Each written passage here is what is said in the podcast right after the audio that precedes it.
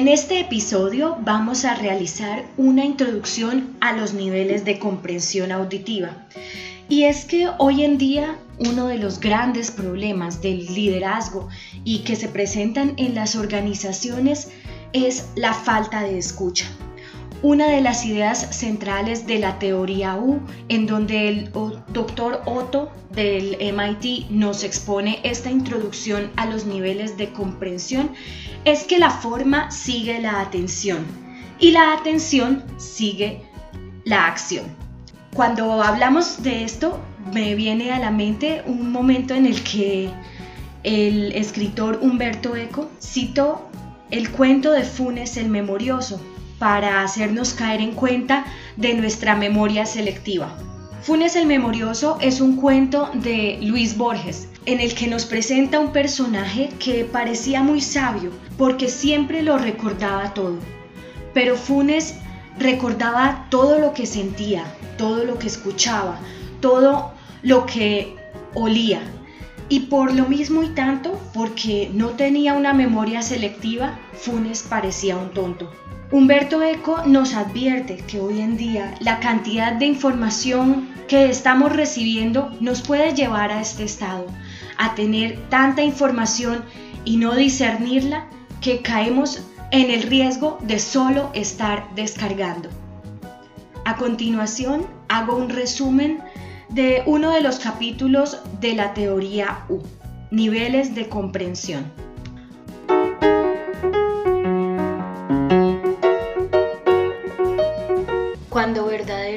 Ponemos atención, detenemos nuestra forma habitual de descargar información y abrirnos a la realidad enfrente de nosotros. Mientras que sea nuestro mecanismo habitual el que guía la forma en que ponemos atención, la fuente de nuestra atención será originada desde el centro de nuestra propia organización o desde nuestros pensamientos y juicios habituales. Y cuando operamos desde el estado de descarga, estamos capturados en un viejo mundo como un prisionero en una celda. No hay forma de salir de allí.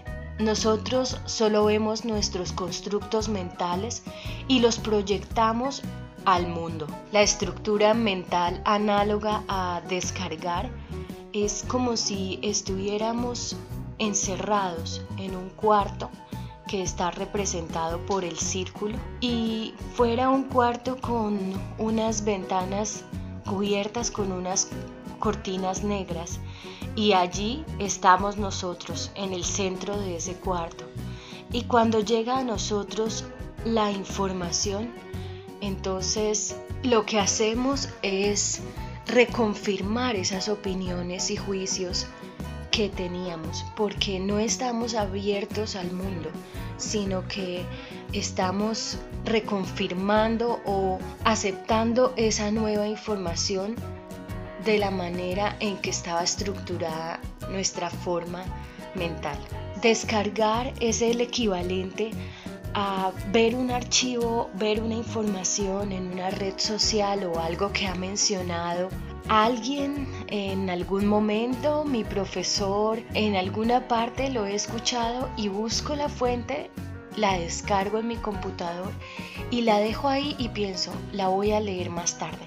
La información no ha sido recibida por mi cabeza, simplemente está ahí descargada. A eso equivale cuando estamos hablando con alguien o alguien nos está hablando y simplemente asentimos la conversación y hacemos como follow-up frases como para darle seguimiento a esa conversación con expresiones corteses de rutina, pero son frases vacías.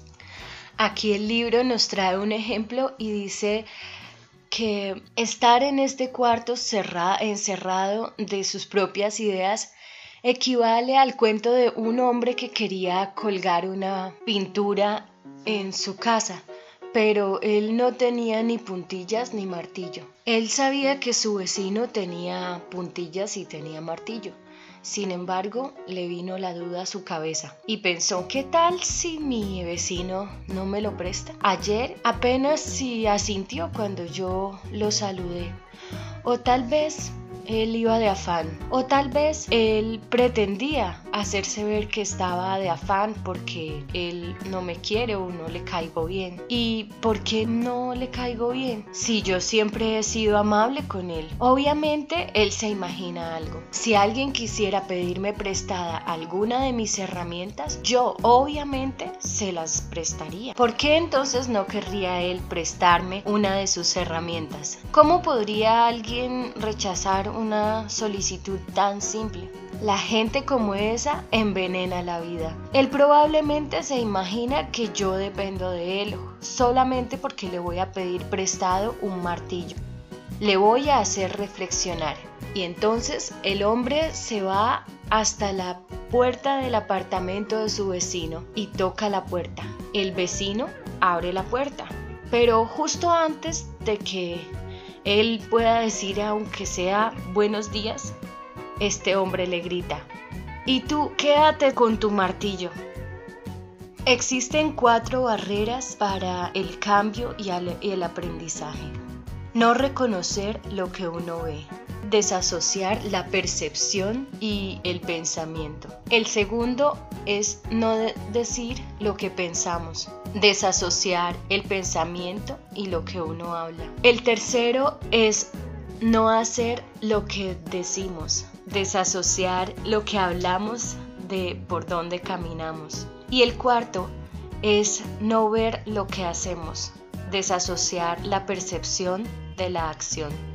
Cuando dejamos el hábito de descargar, nos movemos al estado de ver. Nuestra percepción se vuelve más precisa y estamos más atentos a la realidad enfrente de la que estamos. Si operamos desde esta zona cognitiva, perseguimos más la periferia de la organización en la que estamos y los límites del que observa y el que es observado. Cambiar de el modo de descargar información a ver equivale a pararnos en una ventana de ese cuarto y ver el entorno que está allá afuera. Pero aún así seguimos parados ahí en la ventana. Uno de los, los principios para ayudarnos a movernos desde la forma de descarga a verdaderamente ver son clarificar nuestra intención, movernos desde los a los contextos que importan y suspender los juicios y conectarse con la sorpresa. Y la tercera fase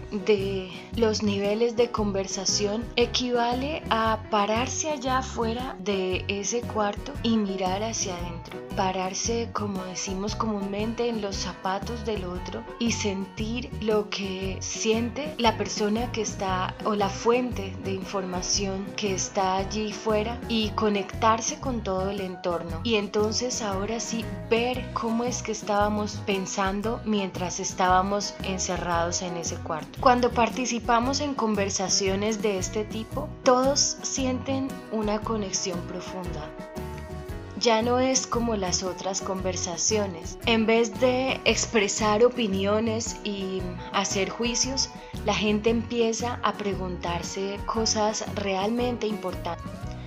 Ya entonces dejamos de hablar juntos, empezamos a sentir juntos.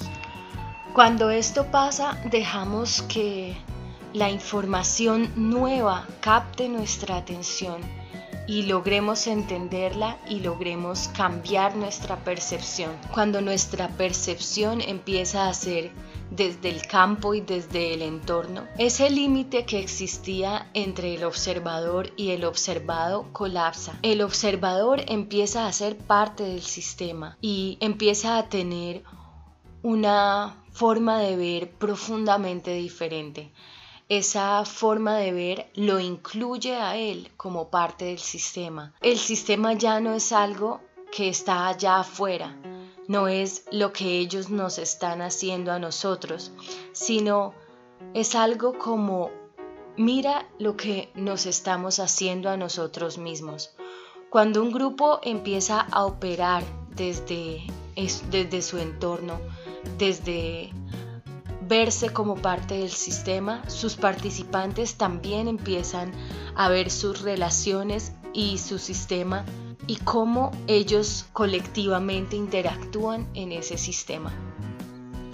Cuando tenemos esta experiencia de sentir desde la realidad del otro, desde ver desde otra perspectiva, entonces vemos cómo en realidad sí estábamos aprisionados dentro de nuestras ideas, mientras que simplemente estemos descargando, somos prisioneros.